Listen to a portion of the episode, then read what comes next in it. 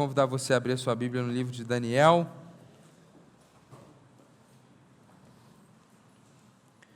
A Érica está de folga, lá da Força Aérea, bom tê-la aqui conosco. A Érica não só na Força Aérea, mas seguindo aí, já virou uma questão familiar, né? Competindo lá nos Jogos Militares, ganhando medalhas, coisa boa. Seguindo os passos aí do irmão. Deus abençoe você, viu, Érica? Meus irmãos, nós finalizamos a exposição do livro de Daniel, aquele livro que tem duas grandes partes aquelas seis histórias iniciais, nas quais nós nos deliciamos, nós aprendemos tanto.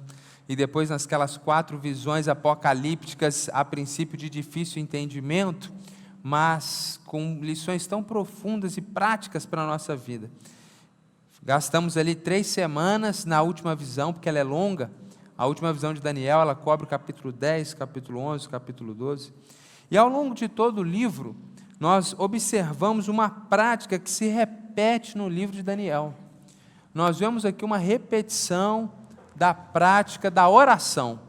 Nós vemos Daniel orando várias vezes e temos vários relatos de orações feitas, não só por Daniel, mas até pelos reis com os quais ele se relacionou.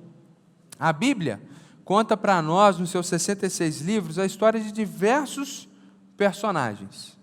E certamente a maior parte desses personagens que foram usados por Deus, eles oravam, oravam bastante, tinham uma vida com oração. Isso a gente pode assumir como uma verdade. Mas a maior parte dos livros bíblicos não salientam, não explicitam, não mostram para nós que esses homens estavam orando. Diferentemente do livro do profeta Daniel que mostra Daniel orando, que orações de Daniel foram transcritas, que outras pessoas estavam orando. E é muito interessante porque o livro do profeta Daniel, o seu contexto é um contexto de dor, é um contexto de sofrimento, e quase que de forma magnética a gente liga esse contexto com essa ênfase do livro, e a gente aprende então que a oração é uma excelente prática em meio às agruras da vida. Então aquele povo está lá no cativeiro babilônico, Daniel está lá, está todo mundo sofrendo, e a gente vai vendo que no meio dessas tragédias que eles vão experimentando nesse cativeiro, eles vão aprendendo a orar e eles vão sendo consolados através da oração. E eu quero voltar então no livro do profeta Daniel e mostrar muito sobre oração nessa manhã e aprendermos juntos com o profeta Daniel sobre oração por dois motivos. O primeiro motivo é que a oração está em alta. O que isso significa? Amém, Beth. Inclusive, no meio secular, sempre nós vemos pesquisas com rigor científico investigando sobre a questão da oração. Obviamente, o campo secular muitas vezes não está preocupado só com a oração cristã evangélica e não quer precisar o que é uma oração correta ou não mas está pesquisando sobre o fenômeno da oração e como isso traz benefício para as pessoas. Então já é de conhecimento comum, inclusive, existem várias publicações científicas que mostram que, enquanto nós estamos orando, algo extraordinário acontece no nosso cérebro. Hormônios são liberados. É extremamente incrível o benefício da oração.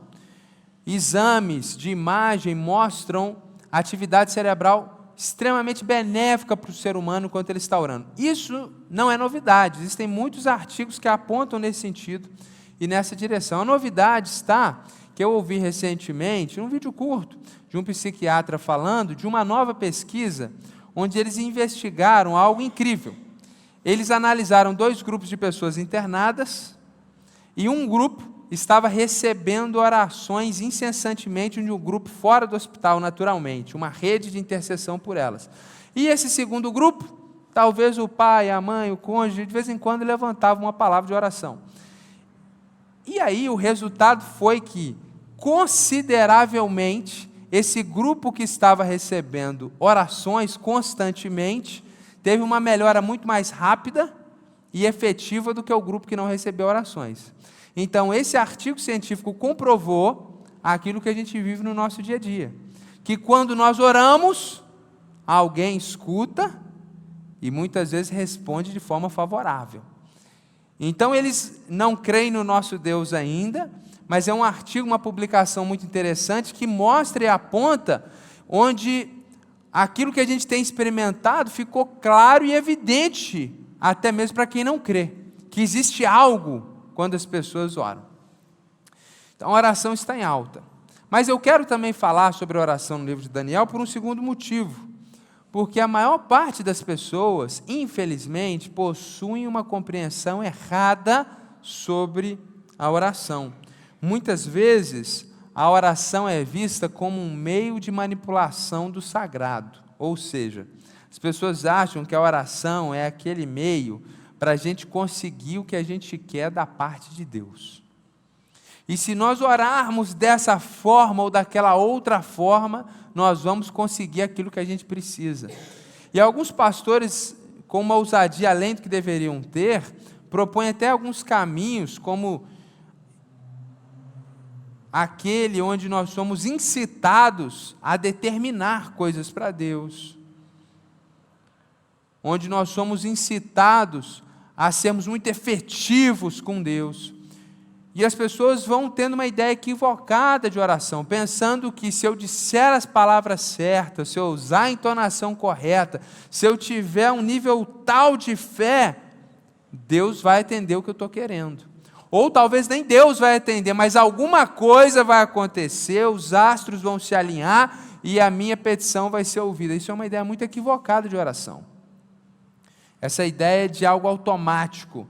Eu faço alguma prece, alguma reza, alguma oração e algo vai acontecer. Então a gente quer clarificar também nessa manhã, olhando para a vida de Daniel, sobre a oração. Então vamos ao texto bíblico, a gente vai ler mais uma vez, Daniel capítulo 9, de 1 a 19. Hoje eu vou ler na nova versão internacional. André, será que tem como você voltar? Esqueci de te dar essa informação, André, me perdoa, viu? Daniel capítulo 9, de 1 a 19, na NVI. É a versão que nós vamos usar hoje. A gente, quando expusemos aqui o capítulo, a gente leu o capítulo todo, a gente vai ler só a oração, tá? Dario, filho de Xerxes, da linhagem dos Medos, foi constituído governante do reino babilônio. No primeiro ano do seu reinado, eu, Daniel, compreendi pelas Escrituras, conforme a palavra do Senhor dada ao profeta Jeremias, que a desolação de Jerusalém iria durar setenta anos. Por isso me voltei para o Senhor Deus com orações e súplicas, em jejum, em pano de saco e coberto de cinza. Orei ao Senhor, o meu Deus, e confessei: Ó Senhor, Deus grande e temível, que mantens a tua aliança de amor com todos aqueles que te amam e obedecem os teus mandamentos. Nós temos cometido pecado e somos culpados. Temos sido ímpios e rebeldes e nos afastamos dos seus mandamentos e das tuas leis.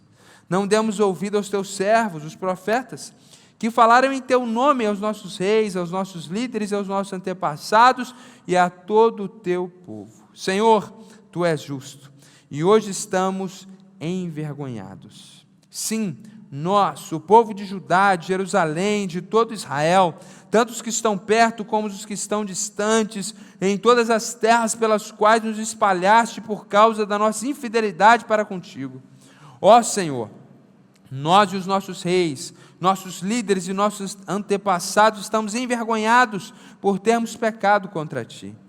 O Senhor nosso Deus é misericordioso e perdoador apesar de termos sido rebeldes, não te demos ouvidos, Senhor nosso Deus, nem obedecemos às leis que nos deste por meio dos teus servos, os profetas. Todo Israel transgrediu a tua lei e se desviou, recusando-se a te ouvir. Por isso, as maldições e as pragas escritas na lei de Moisés, servo de Deus, têm sido derramadas sobre nós, porque pecamos contra ti. Cumpriste a palavra proferida contra nós e contra os nossos governantes trazendo-nos grande desgraça, trazendo-nos grande desgraça. Debaixo de todo o céu jamais se fez algo como o que foi feito a Jerusalém. Conforme está escrito na lei de Moisés, toda essa desgraça nos atingiu, e ainda assim não temos buscado o favor do Senhor, o nosso Deus, afastando-nos de nossas maldades e obedecendo à tua verdade. O Senhor não hesitou em trazer desgraça sobre nós, pois o Senhor, o nosso Deus, é justo em tudo que faz. Ainda assim, nós não temos dado atenção. Ó Senhor nosso Deus, que tiraste o teu povo do Egito com mão poderosa e que fizeste para ti um nome que permanece até hoje. Nós temos cometido pecado e somos culpados. Agora, Senhor, conforme todos os teus feitos justos, afasta de Jerusalém, da tua cidade, do teu santo monte, a tua ira e a tua indignação. Os nossos pecados e as iniquidades dos nossos antepassados fizeram de Jerusalém do teu povo objeto de zombaria para todos os que nos rodeiam. Ouve, nosso Deus, as orações e as súplicas do teu servo. Por amor de ti, Senhor, olha com bondade para o teu santuário abandonado. E inclina os teus ouvidos, ó Deus, e ouve. Abre os teus olhos e vê a desolação da cidade que leva o teu nome. Não te fazemos pedidos por sermos justos, mas por causa da tua grande misericórdia. Senhor, ouve. Senhor, perdoa. Senhor, vê e age. Por amor de ti, meu Deus, não te demores, pois a tua cidade e o teu povo levam o teu nome. No verso 1 até o verso 4, nós vemos que o profeta Daniel, já agora vivendo um momento diferente ali na Babilônia, apesar de estar no mesmo local, ele já está agora sob a liderança de um outro governo, de um outro império, que é o governo Medo-Persa. Ele, Daniel, agora compreende estudando os livros antigos, e aí, muito possivelmente, ele tinha cópias ali dos profetas antigos, os livros do Antigo Testamento que já tinham sido escritos. A gente não sabe quantos ele tinha, mas certamente, muito possivelmente, ele tinha ali os cinco primeiros livros da Bíblia, que são os livros de Moisés, e muito possivelmente, ou certamente, ele tinha ali também o livro do profeta Jeremias. E quando a gente está falando de livro nesse contexto, a gente tem que pensar que esses livros estavam enrolados, né? então eram rolos, Nessa altura do campeonato, feito de papiro, pergaminho vai ser desenvolvido lá na Ásia Menor, muitos séculos à frente. Feito de papiro, aquela planta lá com origem no Egito. Então ele tem ali rolos feitos de papiro e ele tem ali o livro do profeta Jeremias. Ele estudando, aprendendo ali com o profeta Jeremias, ele entendeu que o período de disciplina de Deus para com o povo de Jerusalém, de, de Judá, deveria durar 70 anos. Então ele começa a orar a Deus com oração e súplica, pedindo a Deus que fizesse algo então, porque se está aproximando dos 70 anos e o fim do cativeiro está chegando, vamos orar para que Deus faça o que ele já disse que faria. É interessante nós pensarmos e nos lembrarmos desse contexto que o povo está vivendo um momento de crise, o povo está vivendo um momento de tragédia. Quando a gente fala crise, é porque eles são cativeiros, eles, eles estão em cativeiro babilônico. Eles foram tirados da sua terra, lá de, de Israel, de Jerusalém, e foram levados cativos, Daniel e os seus amigos, e o povo, e a liderança da nação. Então, naquele momento de tragédia, naquele momento de crise, e quando Daniel percebe que está chegando o momento disso se resolver, ele começa então a orar.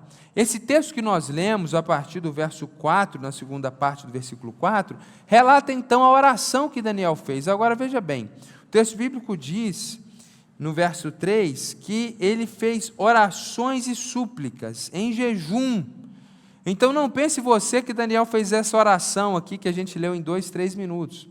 Mas ele estava orando por horas, certamente por dias e continuamente ao Senhor.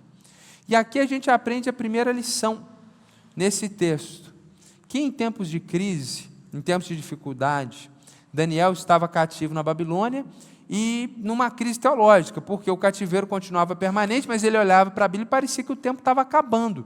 Então havia dúvidas de quando que seria, quando que esses 70 anos acabariam de fato, e ele começa a orar efetivamente para dizer, olha, assim, os 70 anos está acabando, eu não aguento mais sofrer aqui, e ele precisa colocar isso, ele está sofrendo, ele tem essa angústia. E aí ele então vai orar ao Senhor. E essa é a primeira grande lição para nós, que em tempos de crise, meus irmãos, o melhor caminho é a oração. E a gente vê isso aqui na vida de Daniel, não só nesse momento, já de muitas décadas de cativeiro e pensando que o cativeiro está para acabar e a crise teológica vai chegando, mas a gente percebe isso lá no capítulo 2, por exemplo, quando o rei Nabucodonosor e Daniel, jovenzinho, ele é ameaçado de morte, junto com toda a corte de conselheiros, e ele recém-inserido nessa corte de conselheiros do rei Nabucodonosor, porque o rei Nabucodonosor teve um sonho e cismou que se ninguém dissesse qual era o sonho, qual era a interpretação, ou seja, você não podia, tinha só que interpretar, mas você tinha que saber o que o rei sonhou, todo mundo seria morto. Então ele vê a sua vida ameaçada, ele vê os seus amigos ameaçados, os amigos da Judéia, e ele vê todos aqueles conselheiros ameaçados de morte.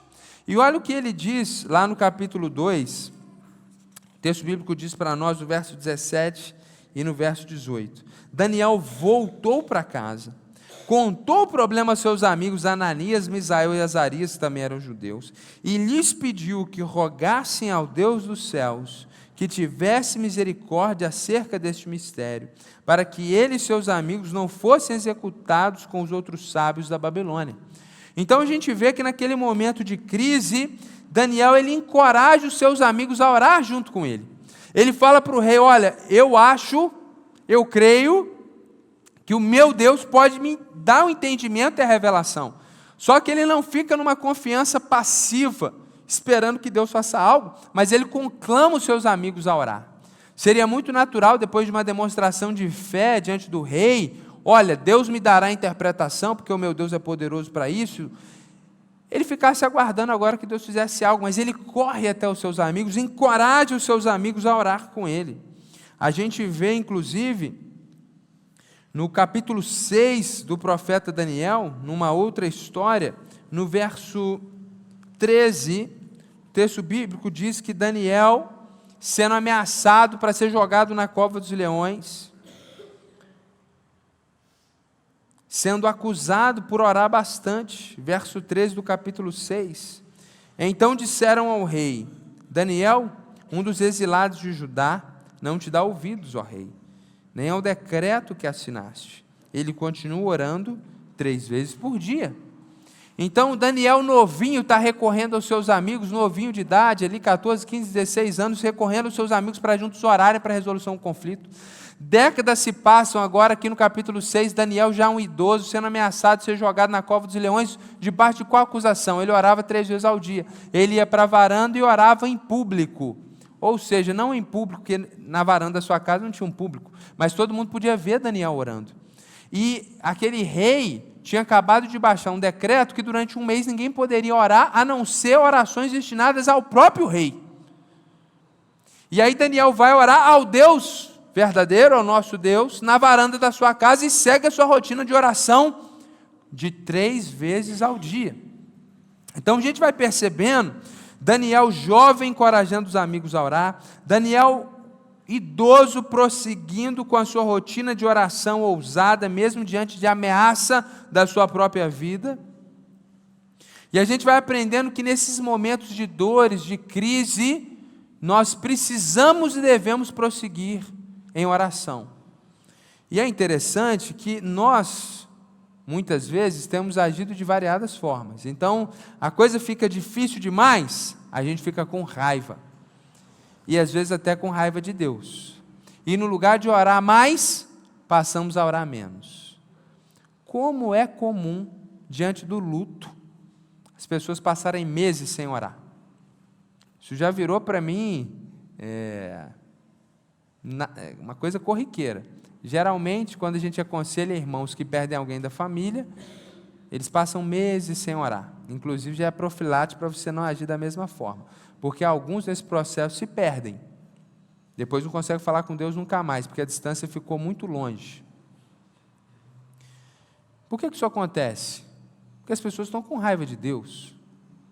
Porque Deus, afinal de contas, é quem dá vida, quem ressuscita. E aí, quando vem uma perda nessa magnitude, aquele sentimento de abandono de Deus é tal que as pessoas ficam com raiva de Deus. E tem gente que fica com raiva de Deus por coisas até menores. E aí, no lugar de orar mais, passam a orar menos. Muitas vezes vão procurar sublimar os seus problemas em analgésicos, remedinho para dormir, negocinho para negocinho para dormir, negocinho para dormir com múltiplos significados, tá bom? Com múltiplos significados. Outro analgésico comum do nosso tempo é séries. Então a gente está ali cansado, estressado, cheio de problemas, a gente, em vez de orar para Deus ter misericórdia, a gente deixa de orar e vamos maratonar uma série. Estou com muito problema, tenho que esquecer meus problemas. Então a gente tem esses analgésicos do nosso tempo, o descaso com a situação, a gente vai deixando, fingindo que aquilo não está acontecendo.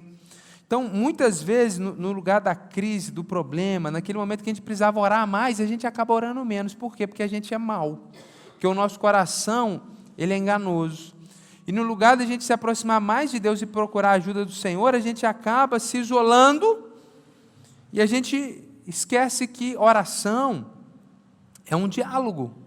E quando você ora, você não está sozinho, você está dialogando com o Senhor, que em Cristo Jesus, para aqueles que creem, adotou você como filho dele. Então é aquele filho que está com raiva, chateado, e no lugar de conversar com o pai para o problema ser resolvido, ele acaba ficando orgulhoso, arrogante, se fechando, quero ficar sozinho no meu quarto, e é muitas vezes isso que a gente faz. A gente se isola de Deus. E eu quero encorajar você a oração, não só porque Daniel orava em momentos de crise, de dificuldade, mas porque a oração é um caminho para que você não siga na sua jornada sozinho. Você não precisa andar sozinho. Você não precisa enfrentar o que você está enfrentando sozinho. Quando Jesus disse assim: Olha, o meu fardo é leve, o meu jugo é suave, a ideia do jugo, né, aquela peça de madeira que era colocada sobre dois animais que estavam arando a terra, e Jesus está dizendo: aquele que anda ao meu lado tem um peso a carregar. Eu tenho a minha cruz e nós temos a nossa cruz também. A gente aprendeu isso domingo passado à noite. Mas Jesus diz: o fardo, o jugo comigo, ele é leve, ele é suave. Então muitas vezes a nossa vida se torna pesada porque a gente está orando pouco. E se a gente orasse mais, a gente lidaria melhor com a nossa realidade. Lutero, quando ele tinha muito muitos afazeres e muitos desafios, e esse homem estava lutando contra a hegemonia católica romana. Esse homem estava traduzindo os originais da Bíblia para o alemão, que era um alemão que não existia. Haviam diversos dialetos dentro da língua alemã e ele, ele precisa traduzir para esse idioma. Num tempo em a linguística, a filologia, estava muito menos evoluído do que no tempo de hoje. Esse homem estava liderando um movimento protestante. Esse homem tinha guerras tremendas, e a biografia dele diz que quando ele tinha muito para fazer, ele acordava mais cedo para orar, horas a mais do que o de costume, para que ele pudesse enfrentar tudo que ele tinha pela frente. Então, muitas vezes nós vemos os grandes ícones da história, e a gente acha que eles viraram ícones por causa da sua inteligência, por causa da sua capacidade teológica, e a gente gosta de ler os escritos teológicos desses homens, mas todos eles não entraram para a história porque eram capazes teologicamente, mas foram o que foram, foram projetados por Deus, usados por Deus, porque quando a gente lê também essa outra parte da biografia deles, eram os homens piedosos, homens de oração, homens que tinham um profundo relacionamento com o Senhor, e mulheres também. Então, gente, quando nós estamos diante de dificuldades, melhor do que ficar com raiva, melhor do que buscar analgésicos entorpecentes para a nossa alma, o melhor caminho é a oração.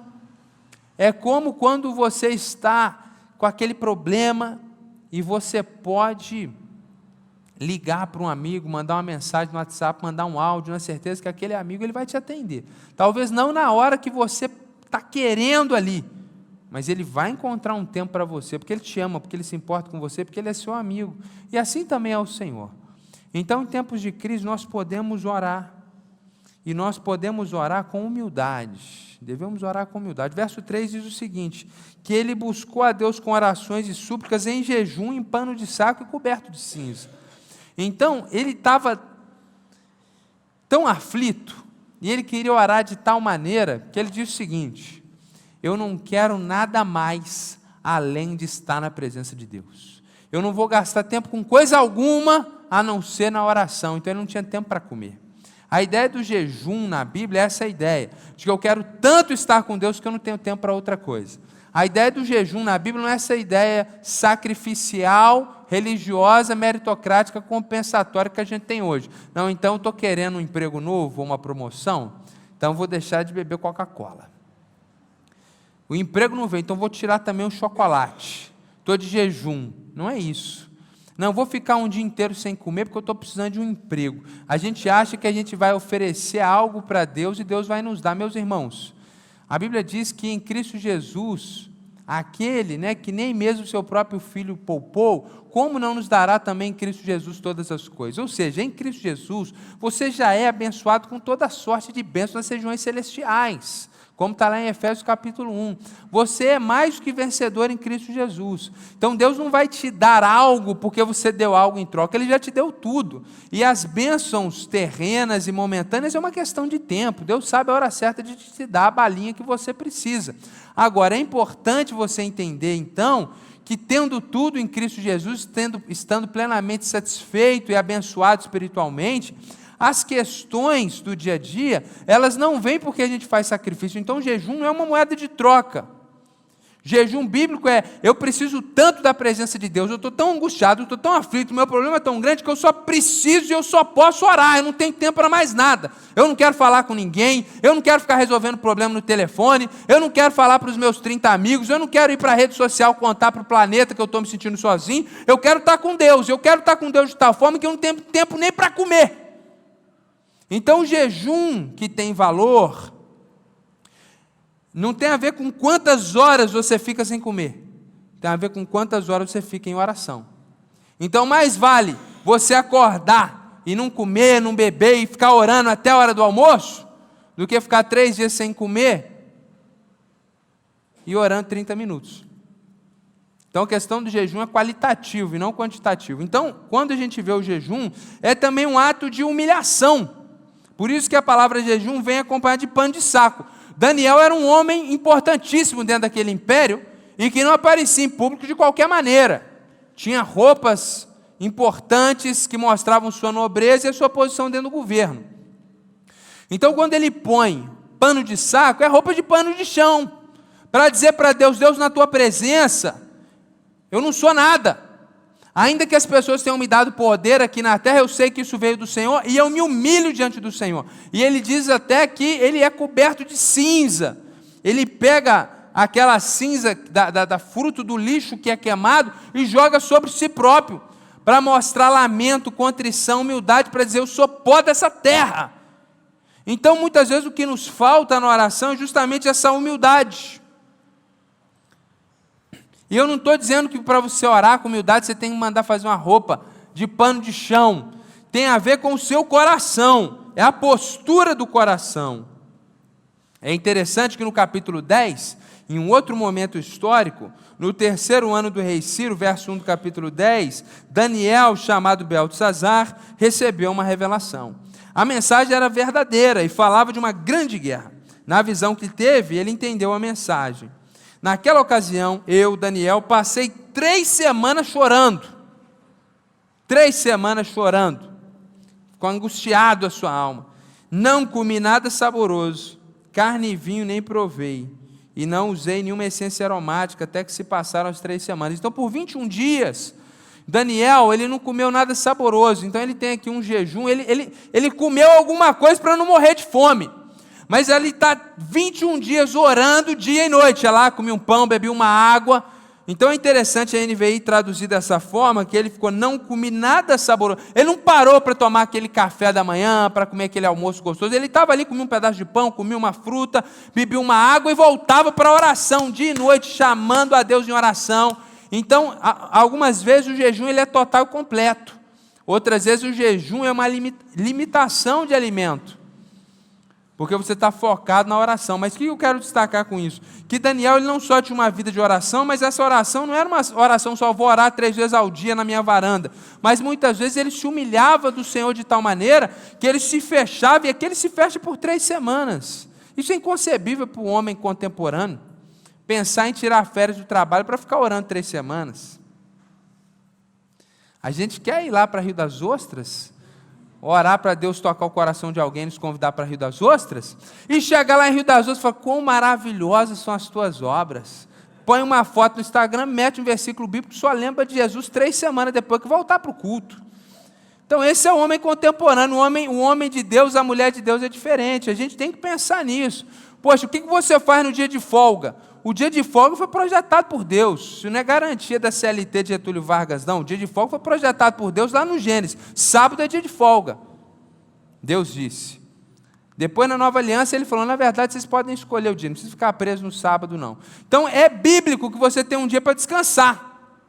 Aí, qual é a projeção do homem contemporâneo? O que, que você faz no seu dia de folga? Deveria ser um dia, sobretudo o pessoal aí que está na universidade, não tem tempo para nada, porque trabalha o dia inteiro, estuda o dia inteiro. Sobrevive. Pessoal que está nesse ritmo, trabalhar, estudar, ele sobrevive. Chega o dia de folga, é um excelente dia para quê? Dar uma jejuada, orar um pouquinho mais, não fazer aquela oração, a oração do homem do homem contemporâneo, muitas vezes ela é aquela oração de cinco minutos, lê um versículo ali e se um minuto depois você já esqueceu que você orou, você já está brigando no trânsito, você já está tomado. Então é importante no seu dia de folga você. Deixa eu jejuar um pouquinho aqui. Deixa eu ficar aqui com Deus mais um pouquinho. Né?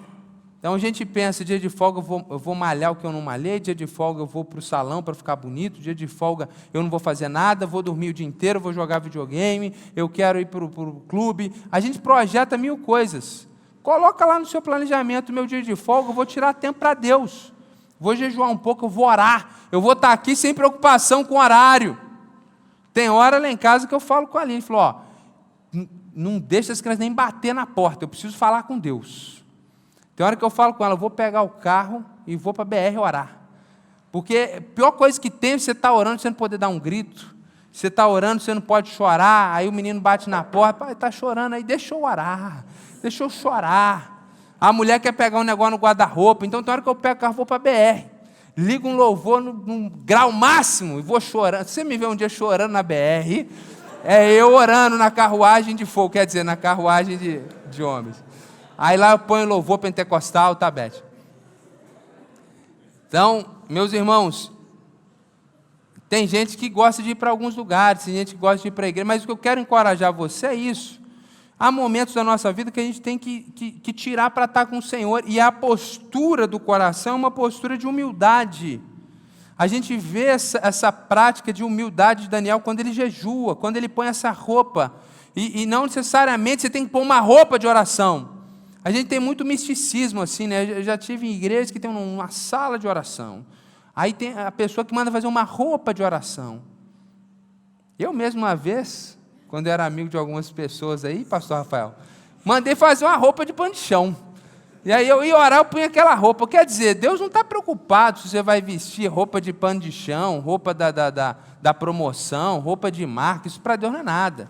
Deus está preocupado com o coração, porque o que, que acontece? Muitas vezes a nossa postura diante de Deus não é uma postura humilde. Olha a oração de Daniel. Gente, Daniel, Daniel, a gente falou isso aqui na, semana passada, eu acho. A gente vê para Moisés, Moisés fica bravo com Deus, dá uma pancada na rocha. Davi manda matar os outros para ficar com a mulher do outro. A gente, Salomão, no final, Davi, o cara teve 700 mulheres. Eu não, tem nem o que definir.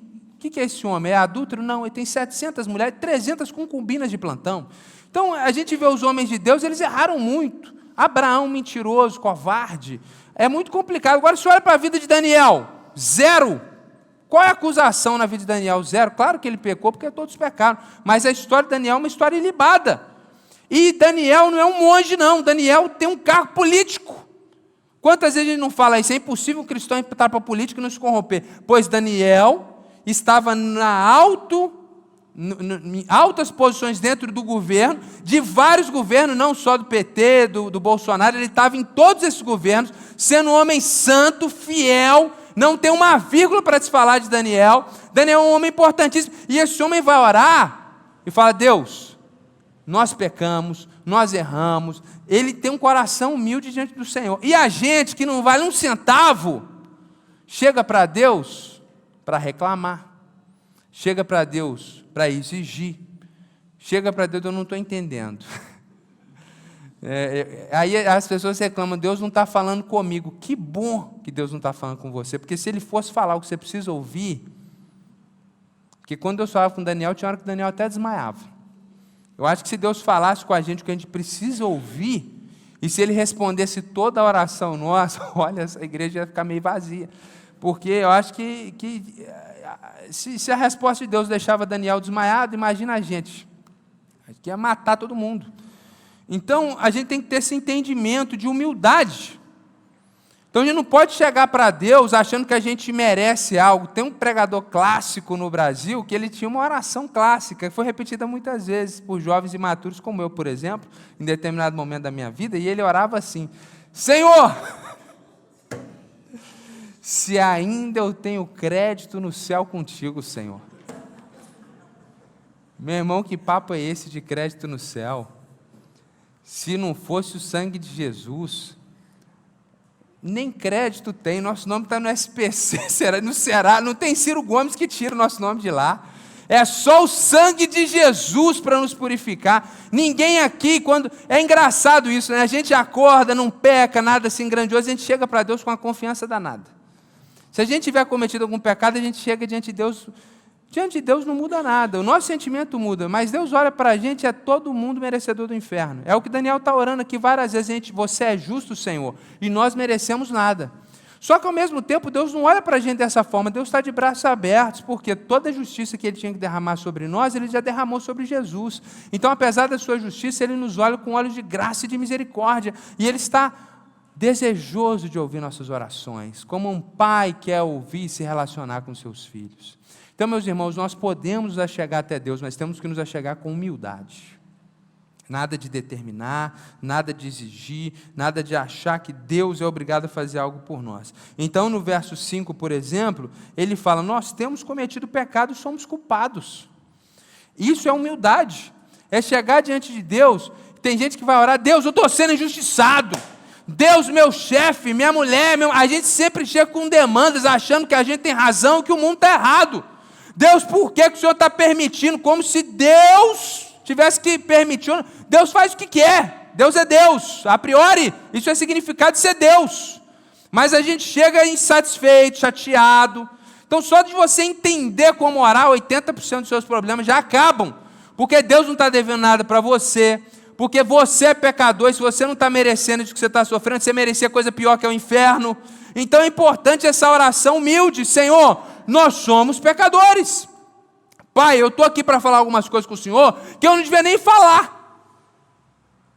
E que o Senhor escute com misericórdia, porque senão o Senhor vai me fulminar. Então, essa oração humilde, esse coração humilde diante do Senhor, ele é fundamental. Confessar as nossas culpas, reconhecer que nós somos pó dessa terra, reconhecer que Deus não deve nada para ninguém, reconhecer que Deus não é obrigado a fazer nada por você. Esse coração humilde precisa basilar nossa entrada na presença do Senhor. E aí no verso 7 e no verso 9 ele diz: Tu és justo, a gente está envergonhado, ou seja, nós somos pecadores. Agora, verso 9. O Senhor nosso Deus é misericordioso e perdoador, apesar de termos sido rebeldes. Então a gente entra com humildade na presença do Senhor, com o coração, com a postura correta, a gente confessa, a gente se humilha diante do Senhor, mas a gente vai até a presença dEle porque a gente confia na Sua misericórdia, a gente confia na Sua graça. A Bíblia diz que nós temos um advogado, que é o Senhor Jesus. A Bíblia diz que a gente não sabe orar como convém, mas o Espírito Santo intercede por nós.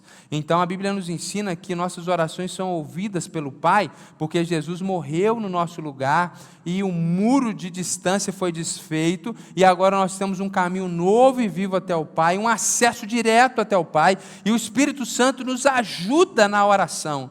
Então, enquanto a gente está orando, o Espírito Santo está traduzindo para o Pai, para ele não fulminar a gente.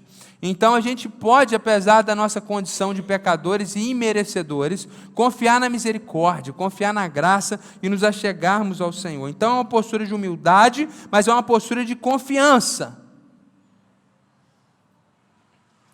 Você pode confiar que Deus é amor.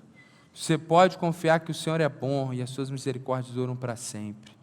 Você pode confiar que Deus não só te escuta, mas Ele quer ouvir você e Ele quer responder você, porque Ele é um Pai que se importa. Deus não é uma força material que a gente manipula de forma mágica. Deus é um ser pessoal que escuta, que pensa, que sente, que responde, que fala, que direciona, muitas vezes de forma audível no nosso espírito, muitas vezes através da Sua palavra, muitas vezes na boca de uma outra pessoa que não sabe de nada, muitas vezes através da Sua providência e a Sua potente mão invisível fica perceptível.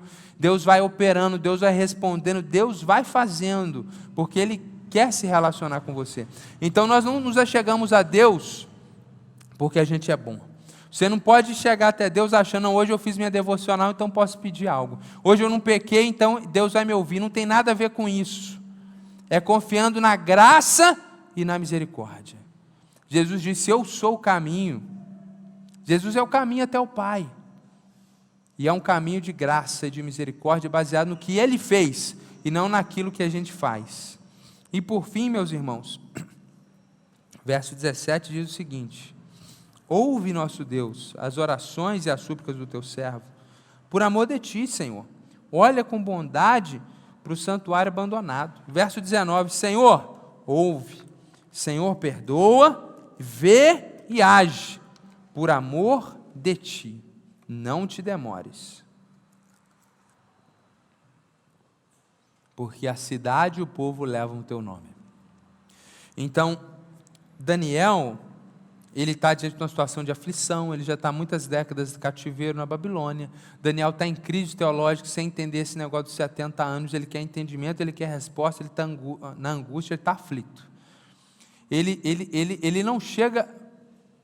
Olha que interessante, se ele fosse um neopentecostal contemporâneo, certamente ele ia pegar. Senhor, tua palavra diz, lá em Jeremias, porque o pessoal até gosta de dar aula de teologia para Deus, né? Tua palavra diz lá em Jeremias que, ó, 70 anos, está na hora, cadê o movimento? Eu quero ver. Eu repreendo esses príncipes da Pérsia, eu repreendo esses demônios territoriais que estão aprisionando Jerusalém, é assim que eu oraria. Daniel, humildemente, ele chega para o Senhor, mas Daniel não vai colocar a causa dele pensando no benefício dele. Ele fala: Senhor, nós somos pecadores, e a sorte que o Senhor nos der, a gente não tem que exigir nada do Senhor. Mas eu estou pedindo para o Senhor restaurar essa situação, por quê? Porque o teu nome está sendo envergonhado. Então é incrível como ele não está preocupado com a sua questão, com a sua dor, mais do que com a glória de Deus. E é por isso que Tiago, no capítulo 4, verso 3, ele vai dizer o seguinte: Pedis e não recebeis, porque pedis mal, para gastar nos seus próprios deleites. Tiago vai dizer isso. A gente pede pelos motivos errados.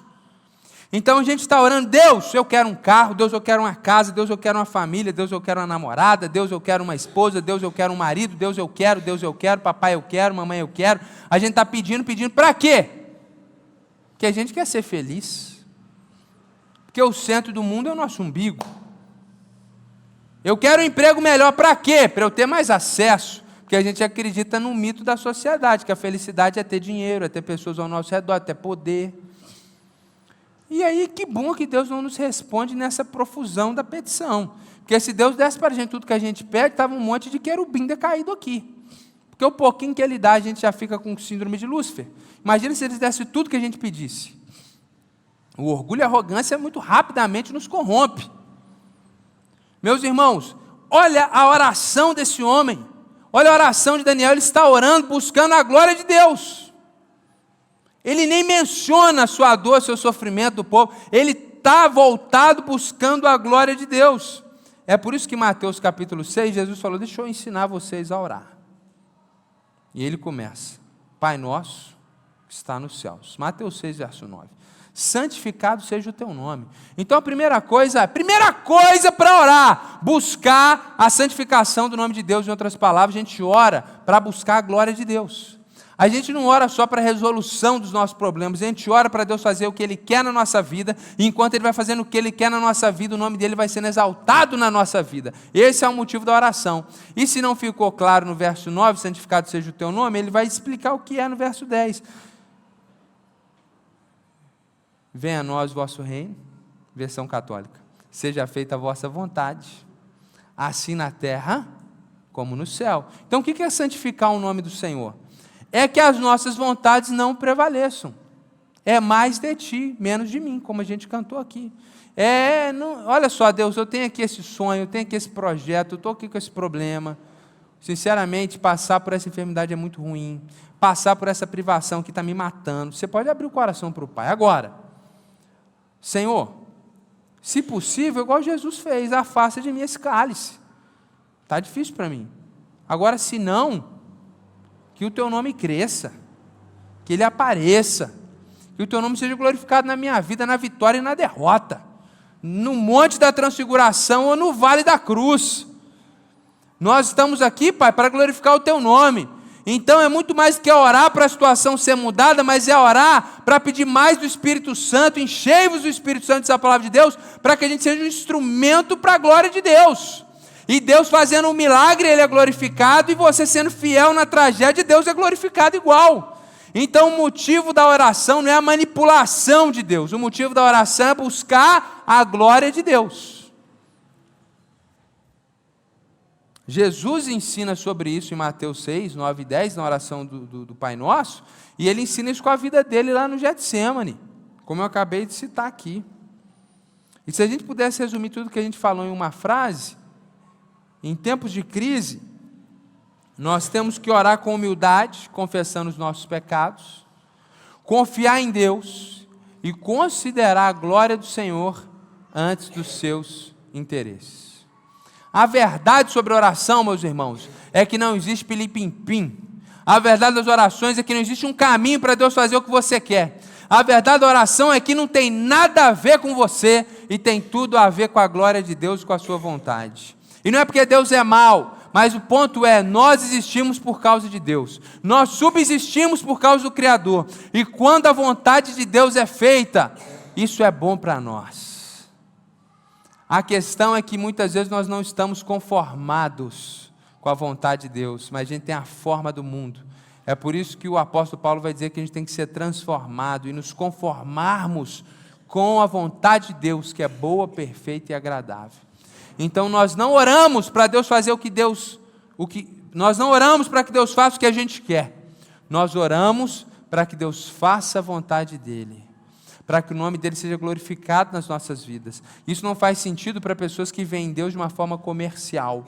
Isso não faz sentido para pessoas que veem Deus como uma muleta para conseguir o que quer na vida. Isso não faz sentido para quem acha que Deus é o melhor caminho para você ter sucesso. Isso faz sentido para quem entendeu que é o Evangelho, entendeu que Ele é o Senhor dos senhores e nós somos servos.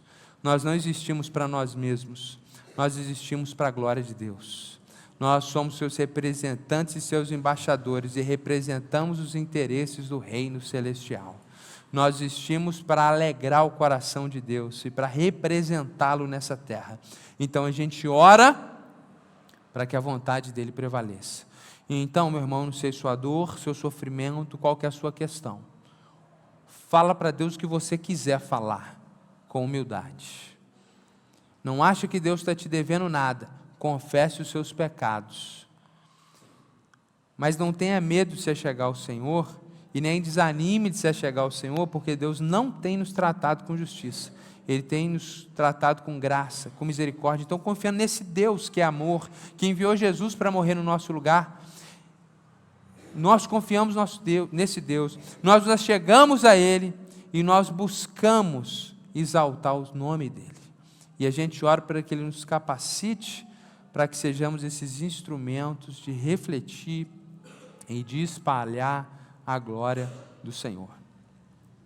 E é claro que você pode pôr seus interesses nas suas orações, as suas petições, suas percepções, afinal de contas, oração é diálogo, oração é relacionamento. Mas não coloque seus interesses à frente da glória do Senhor. Essa é a oração que vai ser respondida, meus irmãos. Quem se aproxima do Senhor com humildade, Quem se aproxima do Senhor confessando as suas iniquidades, quem se aproxima do Senhor confiando na graça de Deus derramada em Cristo Jesus, não nos seus méritos, mas no que Jesus fez naquela cruz. Por isso que Jesus nos deu uma única lição sobre oração prática. Ele diz: Tudo que pediu ao Pai, peço em meu nome. Por isso que a gente termina orando em nome de Jesus. Por quê? Quando eu falo em nome de Jesus, significa, Deus, tudo que eu te pedi não é por causa do meu mérito, é por causa do que Jesus fez naquela cruz e que me dá acesso até o Senhor. Quando a gente confia nesse Deus e a gente está buscando a glória de Deus nas nossas vidas, meus irmãos, essa oração vai ter resposta.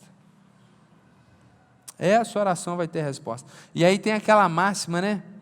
Quando Deus não responde, quando Deus está em silêncio, é porque Ele está trabalhando.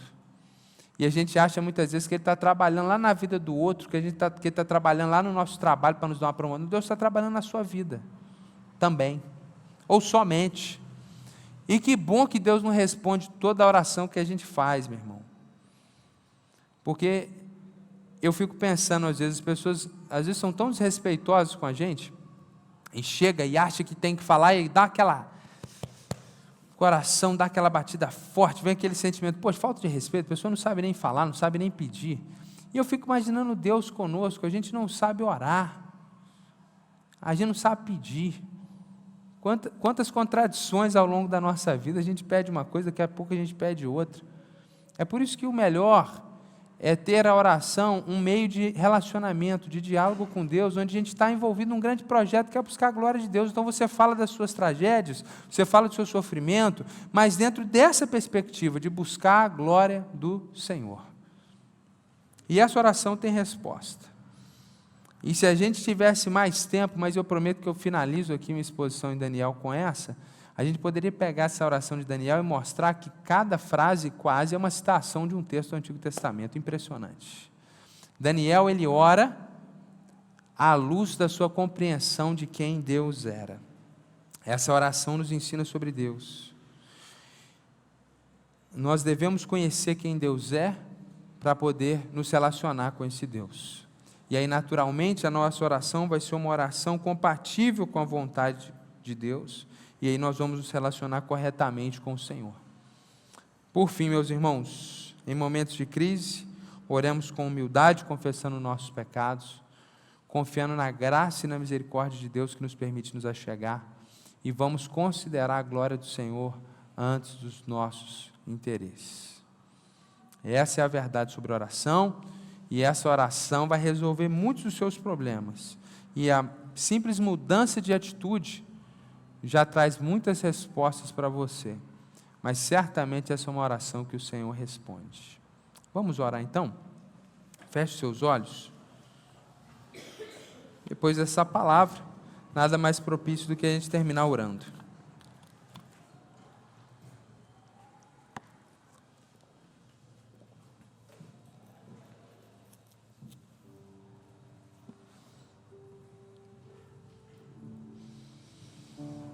Senhor Deus, nós não somos melhores que os nossos pais. Nós não somos melhores do que aquele povo de Israel. E não estamos num cativeiro por causa da tua graça, por causa da tua misericórdia, por causa da nova aliança. Senhor é justo e na tua justiça se derramasses, ó Pai, a tua indignação contra os nossos pecados, não teríamos o que argumentar contra o Senhor. Somos pecadores, temos pecado individualmente. Somos uma igreja, um grupo de pessoas que falham. Somos uma igreja falha, uma igreja de gente que peca. E ainda não somos a igreja que o Senhor deseja que sejamos. Tem misericórdia de nós, Senhor. Muito obrigado, porque em Cristo Jesus, apesar disso, o Senhor tem derramado graça sobre nós. O Senhor tem derramado misericórdia sobre nós. E nós podemos nos achegar e te chamar de Pai, Senhor. Muito obrigado porque o Senhor é um Deus de perto e não de longe. Muito obrigado, Deus, porque o Senhor ouve cada um dos teus filhos. E antes, Deus, que haja em nós uma só palavra, o Senhor já contemplou a nossa necessidade. E certamente cremos que o Senhor não abandona os teus filhos. Certamente cremos que o Senhor tem se importado com cada um aqui. Certamente cremos que o Senhor tem preparado todas as coisas para nós. E que o nosso coração seja esse coração humilde diante do Senhor. Deus, que o nosso coração seja um coração quebrantado diante do Senhor. Não estamos aqui para determinar, para te mostrar o melhor caminho, para exigir, mas para dizer: o Senhor é Deus sobre nossas vidas. Reconhecemos nossas fragilidades individualmente, como igreja, nós pedimos misericórdia e pedimos, Deus, venha o teu reino, seja feita a tua vontade sobre nós. Deus nos encha com o teu Espírito Santo, nos dá poder espiritual para vivermos a tua vontade e darmos glórias na prova, Senhor, ou na vitória. Deus, em nome de Jesus Cristo, nos capacita a sermos discípulos fiéis que não abandonam a sua cruz, mas abraçados com ela, glorifiquemos o teu nome, ó Pai. Deus muda a nossa percepção da realidade, nos livra dessa mentira de que o propósito da nossa vida é o nosso sucesso, é deixar o nosso nome na história, não, o nosso propósito é contribuirmos para a glória do Senhor. Muda a nossa visão, o nosso coração, Deus não queremos trabalhar para nós mesmos, não queremos trabalhar, Deus, para nossa vaidade, não queremos trabalhar para nossa glória, para nossa alegria, não queremos trabalhar para nossa posteridade, para as nossas famílias somente. Nós queremos trabalhar para servir, para encorajar outros, para amar o nosso próximo, Deus, para ser um instrumento de bênção, para ser sal nesse mundo, luz, Senhor, nesse tempo de trevas. Nós queremos ser instrumentos da tua glória, Senhor. Deus, venha o teu reino e seja feita a tua vontade sobre cada um aqui. Ainda que isso signifique que os nossos planos serão frustrados. E muito obrigado por isso, porque o coração do ser humano é enganoso.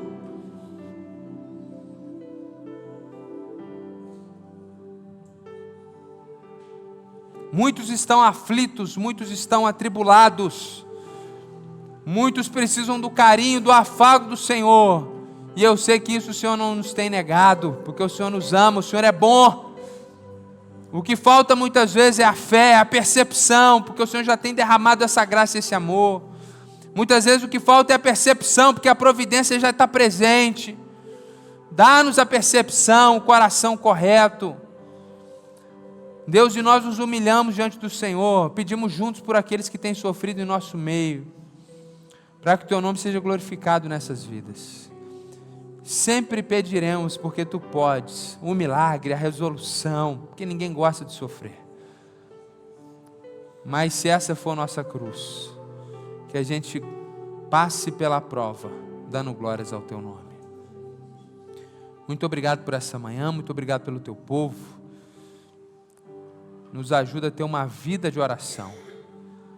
Nos ajuda a descansar em oração não deixe que a oração se torne uma reza e um ato de pura religiosidade. A gente quer ter relacionamento, intimidade contigo. A gente quer falar e a gente quer ouvir. A gente quer estar com o Senhor e não se enfadar. A gente quer ter expectativa de estar na tua presença, Senhor. Que o Senhor levante nessa igreja um povo de oração que os anciãos